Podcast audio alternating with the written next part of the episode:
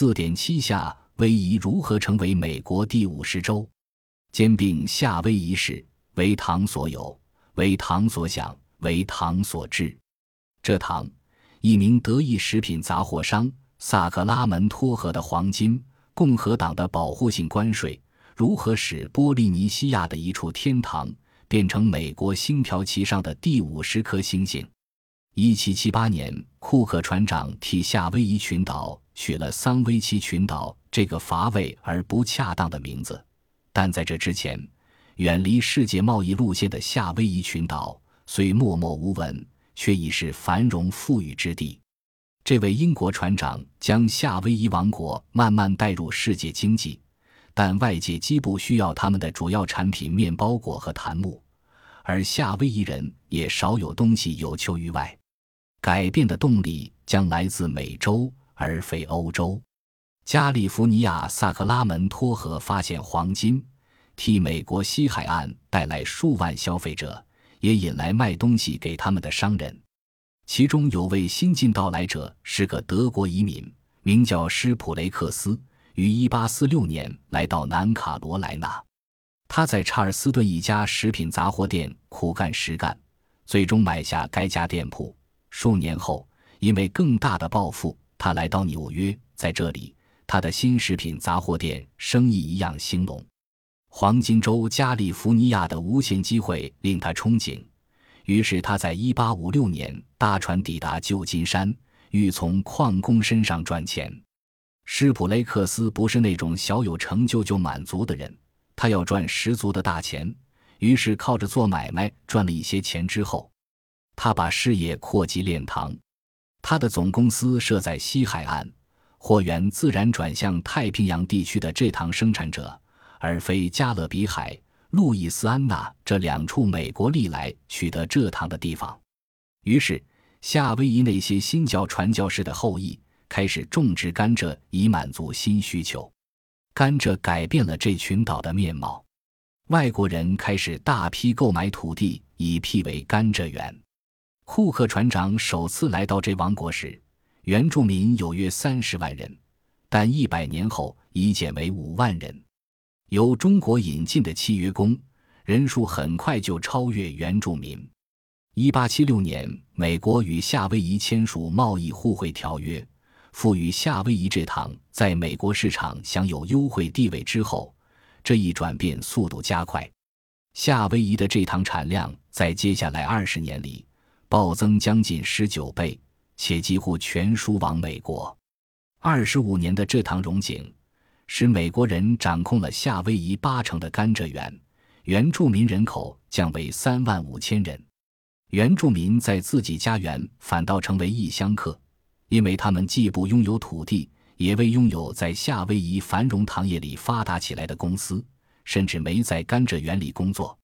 施普雷克斯一手促成这其中大部分的成长。在贸易岛，他开辟出世界最大面积之一的甘蔗园，掌控该岛大部分灌溉设施和码头，立电灯，设大工厂，铺设铁轨。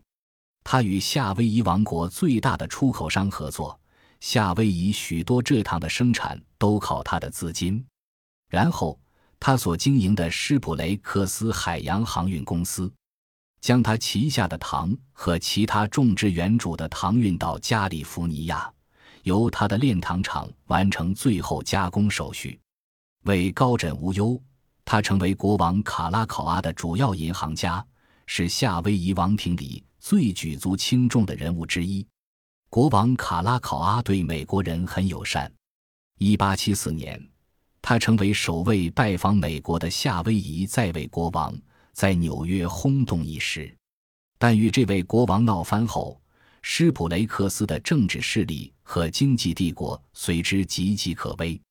传说施普雷克斯和国王两位来访的海军将领玩下威夷纸牌游戏，在牌桌上，施普雷克斯吹嘘，如果玩的是扑克牌，他手上的牌会赢。握有三张的英国海军将领不以为然。但施普雷克斯不为所动，声称他有四张老 K，所以会赢。有人问他哪来第四张老 K，施普雷克斯大言不惭地回答：“我就是那第四个老 K。”食品杂货商出身的施普雷克斯如此狂妄，叫国王卡拉考阿大为不悦，当场离席，开始密谋削弱美国的影响力。